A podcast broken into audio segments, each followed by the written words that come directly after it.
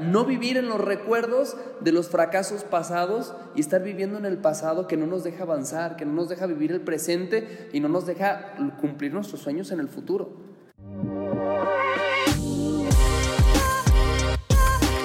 Joven, a ti te lo digo, levántate. Hoy más que nunca la iglesia te necesita.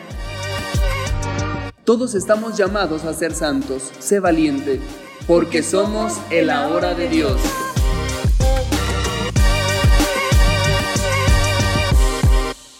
Iniciamos este segundo tema, levántate, no estás solo. Pues la finalidad realmente en, en esto que vamos a compartir es que todos los adolescentes y jóvenes, en medio de todas las adversidades y todos los problemas y todas las circunstancias que haya en contra, pues darnos cuenta de que no estamos solos, de que Dios siempre está con nosotros y está para acompañarnos. Y el hecho de sentirnos acompañados, el hecho de no sentirnos solos en nuestras luchas, eso nos hace más fuertes. Así es, pues muy contenta de estar eh, de nuevo compartiendo con ustedes este segundo tema eh, de este Cafarnaún 2020, levántate, no estás solo. Y quiero iniciar con una oración, siempre poniéndonos en manos de Dios, todos los jóvenes, todos los adolescentes de nuestra diócesis de San Juan de los Lagos y todos los jóvenes del mundo, eh, todos los jóvenes que quizás se sienten solos. Pues vamos a iniciar en nombre del Padre, del Hijo y del Espíritu Santo. Amén. Oh Espíritu Santo, amor del Padre y del Hijo. Inspírame siempre lo que debo pensar, lo que debo decir, cómo debo decirlo, lo que debo callar, cómo debo actuar, lo que debo hacer para gloria de Dios, bien de las almas y mi propia santificación. Espíritu Santo, dame agudeza para entender, capacidad para retener, método y facultad para aprender, sutileza para interpretar, gracia y eficacia para hablar Dame acierto al empezar, dirección al progresar y perfección al acabar. Siempre poniéndonos en manos del Espíritu Santo, siempre dejándonos guiar por su Espíritu, por esa luz que inflama, ese, ese corazón de todos los jóvenes y todos los adolescentes. Pues vamos a iniciar este tema y dándole gracias a Dios por estar otro día más aquí compartiendo con todos ustedes. Muchas gracias, Xochil, por esta reflexión. Al decir levántate, no estás solo, es precisamente que muchos jóvenes pues viven solos. Es cierto. Viven la soledad porque están en la universidad, porque tienen un trabajo, pocas veces platican o dialogan o conocen la realidad a veces de su familia por, por todas las ocupaciones y a lo mejor por estar tratando de, de lograr sus sueños. Es importante porque a veces para uno eso es una dicha. Una dicha porque pueden alcanzar sus sueños y se concentran en ellos en salir adelante. Pero muchas veces puede convertirse en un peso, en un peso que derrumba, que tumba, que es difícil. Que, que cuesta muchísimo llevar. Pues es importante para todos esos jóvenes que están viviendo alguna experiencia de soledad. Y esto no es precisamente que vivan solos, que estén lejos de su casa. La soledad se lleva a veces en medio de una familia porque no se sienten comprendidos, porque nadie los entiende, porque no hay quien confíe en ellos y ellos tampoco no confían probablemente en nadie. Y eso nos hace débiles, no nos fortalecemos. Pues bueno, es importante saber que Dios camina a nuestro lado. Así es. Que Dios está junto a nosotros, que Él es el amigo fiel, que nos entiende, que confía plenamente en nosotros, que Él nos fortalece en nuestros pasos, que Él siempre está ahí. Es ese amigo, ese amigo que ha dado la vida por nosotros y lo más importante es que antes de que nosotros lo conociéramos, Él nos amó primero. Así es, qué importante eso que dice de siempre sentirnos acompañados y qué mejor compañía eh, que la de Cristo en nuestras vidas. Pero es importante que reflexionemos y que analicemos y que reconozcamos en nuestra vida pues que también fallamos, que no somos perfectos, que nuestra humanidad eh, pues es eso, es sentirnos eh, a veces muy vulnerables, de sentirnos un poquito tristes y de aceptarlo. Eh, yo los invito para este pequeño ejercicio que vamos a, reflexionar entre todos. No sé si usted, padre, había escuchado un famoso concepto empresarial que se llama FODA. que en el que reconocemos muchas de nuestras fortalezas, nuestras oportunidades, nuestras debilidades y nuestras amenazas. Pues es un análisis que la mayoría de nosotros lo, se puede aplicar a cualquier cosa, pero sobre todo aplicarlo en nuestra persona, ¿verdad? En nuestra vida diaria. Yo los, los invito a que este ejercicio también está muy fácil, porque pues todos traemos el celular siempre, pues nos vamos a tomar una selfie una, una, foto con nuestro celular, sin filtros, por favor, muy naturales. Entonces no va a haber selfie. Que se note la peca, que se note la espinilla, que se note todo. No, pues, pero vernos, pues, realmente como somos y reconocernos, ¿se da? Reconocer esa persona que estamos mirando. Se podría también hacer mirándonos al espejo, pero bueno, ahorita que está muy de moda todas las ondas digitales y la selfie, vamos haciéndolo así y reconocer pues eh, en esa persona que estamos mirando nuestros defectos, nuestras virtudes, las oportunidades que tenemos, los cambios que podemos hacer y, esas fortalezas, se da también que, que tenemos. ¿Y en dónde vamos a reconocer, en qué aspectos vamos a reconocer todas esas debilidades? pues si tenemos en, nuestra relación con Dios, cómo es mi relación cercana, lejana, me alejé, dejé de ir a misa en esta pandemia, dejé de ver las transmisiones en vivo en esta pandemia, dejé de, de orar, dejé de recibir el sacramento de la confesión. Eh, también en lo social, en el aspecto social, dejé de relacionarme con los demás, me aislé, no platiqué con mis padres, con mis amigos, eh, pues con mi familia, con mis amigos, si tengo algún apostolado, lo dejé, tiré la toalla, eh, dejé de hacer algunas actividades, le dejé de echar ganas a, cualquiera de, mis propósitos dentro de la iglesia, de mi momento dentro de la iglesia. Y si dejé de hacer caridad también, si solté la toalla y dejé de hacer caridad, de hacer algo por los demás, eh, me volví completamente insensible. Entonces, pues vamos a reconocernos con esa selfie, Padre. ¿Qué le parece? Es importante darnos cuenta en dónde estamos, a poner los pies en la tierra para de ahí partir.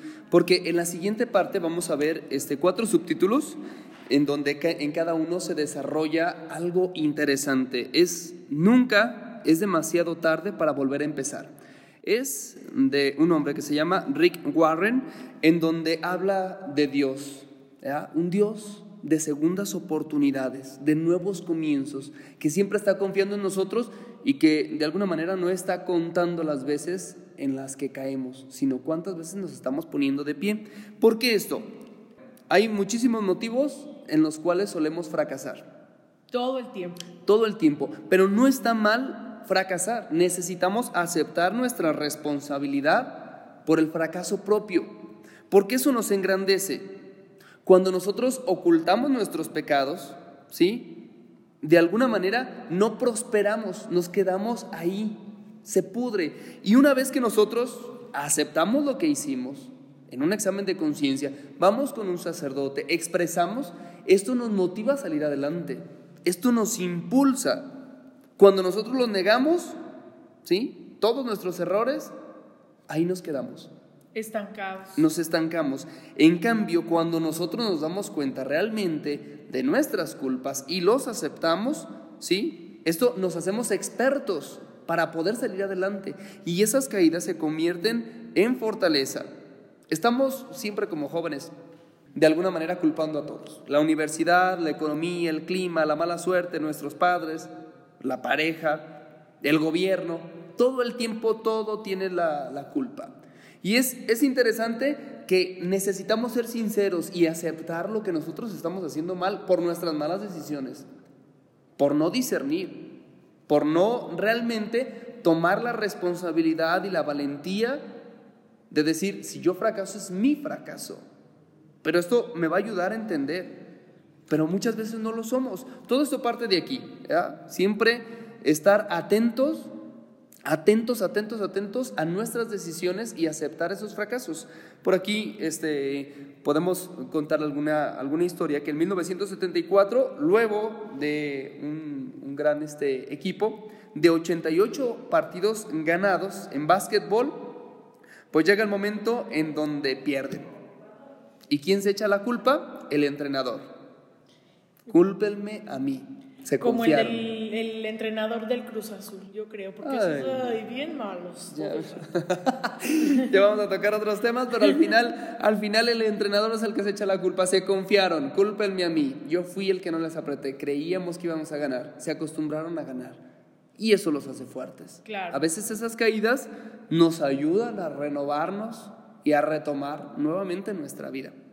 Y pues bien, eh, yo creo que también esto parte de otro momento que es muy común a veces entre nosotros, entre los jóvenes, y yo creo que es momento de dejar de lamentarnos y empezar a arrepentirnos, porque encontrar la misericordia de Dios eh, en el sacramento de la confesión es yo creo que de las cosas eh, más liberadoras, eh, en donde descargas el fuá, como dicen por ahí, de todos, y pues yo creo que después de, un fracaso, de un gran fracaso que tenemos como jóvenes, no quedé en la universidad, me batió mi crush, eh, algún fracaso importante en nuestras vidas de los que se toman decisiones importantes, porque ustedes saben que la adolescencia y la juventud son etapas en las que hay mucha toma de decisiones y quizás hay fracasos que nos marquen para toda nuestra vida, como decía el padre Heriberto, que nos hagan herida, que nos raspen y que, y que nos hagan herida, pero yo creo que sí vale la pena cambiar de actitud y dejar de lamentarnos y empezar a arrepentirnos. La palabra arrepentimiento en griego significa cambiar. Imagínate qué importante cambiar de mentalidad, ver las cosas desde otra perspectiva, desde otro lugar. A veces eh, solamente falta despertarnos a un nuevo día para ver que es algo muy diferente. Entonces, también hablarnos desde nuestro corazón y decir, no soy un fracasado, no soy un desastre, y también no sentirnos a veces dignos de Dios es lo que quizás nos aleja de Él. Decirnos, no, no soy digno que me quieras, no soy digno de que estés a mi lado, de que seas mi amigo. Quizás eso nos aleje de Dios, porque Dios, como decíamos, es el Dios de las segundas oportunidades. Él del polvo nos hizo y pues yo creo que, que, es nuestro creador, es nuestro Padre, somos creación divina, ¿cómo no nos va a querer? ¿Cómo no nos va a amar si somos sus hijos? Entonces no sentirnos así, ¿verdad? En Corintios dice que la tristeza conforme a la voluntad de Dios produce arrepentimiento para la salvación, de lo cual no hay por qué lamentarse, pero la tristeza del mundo produce muerte. Hablábamos desde el otro tema, estar tristes, estar afligidos, eh, perder nuestros sueños, perder, nuestra esencia, es lo que, lo que nos hace sentirnos tan tristes. Y pues la tristeza, según Dios, la tristeza según el mundo y la tristeza según Dios motiva al cambio nos produce un cambio de corazón, nos motiva a cambiar, a actuar diferente, nos da otra perspectiva, ver las cosas desde otro punto. A veces estamos encasillados en la soledad, en nuestros problemas, en nuestros fracasos. Nos falta quizás eh, ver con otros ojos, de otra manera, siempre iluminados. Cambiar de, cambiar de, de mentalidad, de chip, se dice fácil, a lo mejor unas palabras pero yo creo que de la ayuda de Dios siempre se puede. Sobre todo hay que darnos cuenta que la tristeza para el mundo por cada fracaso, porque nos ayuda esas motivaciones que si fracasamos una vez somos un fracaso, definimos nuestra vida así, o somos un desastre y, nosotros no la creemos. Y hay que darnos cuenta de que el mundo nos propone esto, porque si no triunfamos, eh, somos unos derrotados para toda la vida. Y se nos olvida seguir luchando, se nos olvida seguir buscando ese éxito, porque el mundo propone eso como un fracaso y eso nos lleva a la muerte porque nos va a decaer. En cambio, esa transformación que Dios nos pide en un arrepentimiento al aceptar nuestros errores, en ese contacto con Dios, después de esa transformación y arrepentimiento, nos lleva al amor, claro. nos lleva a la felicidad, nos lleva a esa motivación de salir adelante y de darnos cuenta de que como alguien nos ama, nos tiene que valer madre todo lo demás. O sea, y no digo de tirar la toalla ya no importa, no, hacerlo con mis convicciones, buscando mis sueños, haciendo el bien, pero que probablemente voy a recibir críticas y en algún momento para el mundo voy a ser fracasado, pero no, para mí tiene que ser una experiencia más. Entonces hay que creernos esto, porque hay que olvidar el pasado, pensar en el futuro, el pasado a la misericordia y el futuro a su providencia y seguir adelante. No vivir en los recuerdos de los fracasos pasados y estar viviendo en el pasado que no nos deja avanzar, que no nos deja vivir el presente y no nos deja cumplir nuestros sueños en el futuro. Esa es la parte en donde necesito darme cuenta de qué me arrepiento, de, de qué parte de mí sí necesito un cambio, pero dejarlo ya, no estarlo pensando, sino salir adelante, dejarme eh, transformar, convertir, para que en ese contacto con Dios yo pueda llegar al amor, yo pueda llegar al ideal y a seguir soñando, a seguir atreviéndome a cumplir mis retos y esforzarme para llegar a ellos. Y obviamente desde Dios, pues nuestra primera vocación es hacer santos. Claro que sí. Y es lo que más cobardía nos da, lo que más cobardía nos da, porque vemos el modelo de santidad muy, muy alto. Hay que darnos cuenta de que un fracaso no nos define. Óiganme bien, un pecado no nos define. Y yo que, no sé, padre, si usted, eh, me imagino que conoce o ha tenido alguna dirección espiritual con esa gente que se reinventa, que logra levantarse del sueldo, del suelo, perdón, donde estuvo así tocando fondo, casos eh, fuertes que vivimos en nuestras realidades de drogadicción, de alcoholismo, de problemas fuertes con algunos, eh, con sus padres, con, eh, no sé, la paternidad precoz, casos así que, que a lo mejor marcan el alma y de ahí para el real, porque esto no estamos exentos, pues.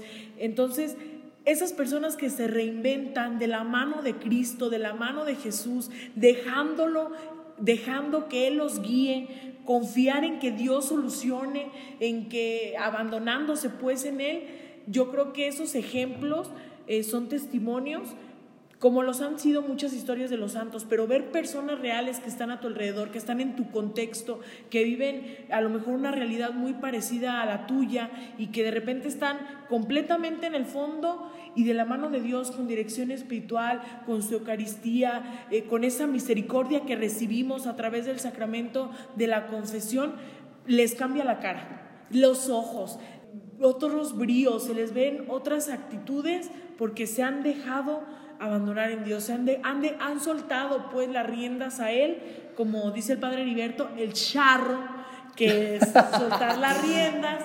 Entonces, dejarle esas riendas a Dios, yo creo que, que habla pues de ese Dios que está creando un estampado con el tejido de nuestra vida.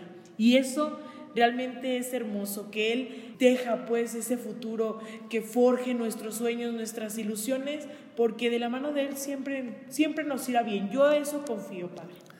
Es interesante esto porque a eso, desde el punto de vista de la psicología, se le llama resiliencia. Y es renovarse, levantarse, o sea, no quedarse ahí, porque siempre como jóvenes necesitamos elegir entre vivir en condenación o confesar y seguir adelante. Quedarnos con el pasado y con los fracasos como si fuera ya nuestra portada y definición, o decir, no, está bien, la regué, o sea, salgo adelante y ahora pienso en adelante y no me quedo con, eso que, que, sucedió y que estuvo mal, aprendí con esta experiencia.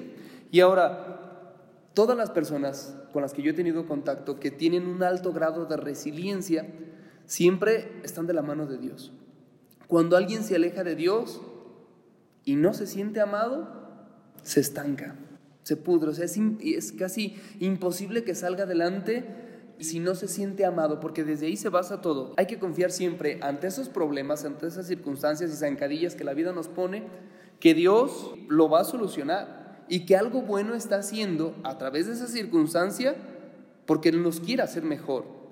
Y entonces esa debilidad y ese fracaso, ¿sí? Se va a convertir en fortaleza después de que lo aceptamos de que nos damos cuenta de que somos débiles, de que solo no podemos y que con nuestras fuerzas vamos a volver a caer. Pero confiamos en las fuerzas de Dios y esto de alguna manera nos impulsa a salir adelante y a fortalecer aquello que es nuestra debilidad. ¿sí? Todo sucede para nuestro bien. Hay que confiar en eso. Hay que dejar que Dios actúe en nosotros y las cosas que nos suceden no es para hacernos infelices, es para hacernos fuertes, es para afrontar lo que viene. Y eso es lo que a veces nosotros le podemos decir, es que es del diablo, es que me están haciendo, es que otros me están señalando, me tienen envidia. Todo eso es para nuestro bien y Dios lo permite para algo. Y si nosotros confiamos en eso, pues vemos sobre todo las fortalezas, lo bueno de las cosas. Probablemente me quitó esto, batallé con esto, no pude lograr esto, pero aprendí todo esto. Y nos tenemos que quedar siempre con lo positivo, siempre. Aprender a trabajar desde el plan de Dios. Y como ya lo decías, a veces no vamos a entender las cosas, o casi nunca. Pero al final Dios está entretejiendo algo que es hermoso. Y aunque estemos en medio de ello y no lo entendamos, es algo que nos va a hacer crecer. Pues eh, estos cuatro pasos que nos propone eh, este hombre Rick Warren, que mi English, Big English, muy bien, muy bueno. Eh, yo creo que son importantes para todos y que no nos sintamos solos. Yo también de manera personal quisiera recomendarles un libro muy bueno para todas estas personas que se sienten quizás solas. Es de un, yo soy bien fan. Se llama, es un sacerdote eh, jesuita, eh, se llama Bailar con la soledad. Ahora sí que como... ¿Así se llama el sacerdote? no, el, sacerdote, el libro se llama Bailar con la soledad y el sacerdote se llama José María Rodríguez Olaizola. Muy interesante y gracias, gracias por la. Muy padre ese, ese libro porque para todas las personas que están viviendo momentos de, de soledad, a veces soledad acompañada, a veces estamos acompañados y nos sentimos solos, vale la pena quizás también tener alguna una lectura de ese tipo. Pues nos vamos con el reto número dos, que también es muy importante y este momento yo creo que nos ha marcado, eh, a lo mejor nos sentimos identificados porque todos en la vida hemos tenido fracasos, pero es momento de asumir con libertad y responsabilidad pues el rumbo que tenemos en nuestras vidas, ver con otros ojos, se da después de este tema tratar de reflexionar y ver con otros ojos y ver sin miedo ese pecado, ver a la cara ese pecado y reconocernos, pero también eh, yo creo que vale la pena ver con los lentes de Cristo nuestra nueva vida, da esa renovación. Entonces, pues vamos a tomarnos otra selfie. Otra vez. Otra vez los bookies, padre. pero esta vez nos tomaremos una foto, los invito con un Cristo, eh, a lo mejor si pueden ir al sagrario de su parroquia, de su comunidad, eh, frente a una iglesia, una imagen de Jesús que ustedes tengan. Y pues vamos a estar eh, subiendo nuestras selfies a la página de la PAC de nuestra diócesis, a nuestros estados de WhatsApp, de Instagram eh, y compartir pues que hay alguien que siempre nos acompaña, que en estas selfies siempre vamos a estar eh, con alguien, siempre vamos a estar acompañados y que Él nos mira con ternura, nos mira con misericordia, la misericordia desborda por por muy grave que sea tu pecado, siempre en los ojos de Dios o para los ojos de Dios eres profundamente querido, profundamente amado. Gracias, Ochil, por este, por este reto y sobre todo es todos juntos motivarnos a transformarnos y a renovar a los demás jóvenes. Y pues bueno, ya para terminar vamos a hacer una pequeña oración de Santo Tomás Moro por el buen humor. En el nombre del Padre, del Hijo, del Espíritu Santo. Amén. Concédeme, Señor, una buena digestión y también algo que digerir. Concédeme la salud del cuerpo con el buen humor necesario para mantenerla. Dame, Señor, un alma santa que sepa aprovechar lo que es bueno y puro, para que no me asuste ante el pecado, sino que encuentre el modo de poner las cosas de nuevo en orden. Concédeme un alma que no conozca el aburrimiento, las murmuraciones, los suspiros y los lamentos, y no permitas que sufra excesivamente por este ser tan dominante que se llama yo. Dame, Señor, el sentido del humor. Concédeme la gracia de comprender las bromas para que conozca en la vida un poco más de alegría y pueda comunicársela a los demás. Amén. El Señor esté con ustedes. Y con su espíritu. Y la bendición de Dios Todopoderoso, Padre, Hijo y Espíritu Santo, descienda sobre ustedes y permanezca para siempre. Muchísimas gracias, Xochitl, por compartir con nosotros. Gracias, Padre, a usted también. Los invitamos a escribirnos a través del correo electrónico somos el Así es, y pues estamos en este segundo episodio de Somos el Hora de Dios. Escríbanos, coméntenos en la página de Facebook, fanpage PAC San Juan. Muchísimas gracias.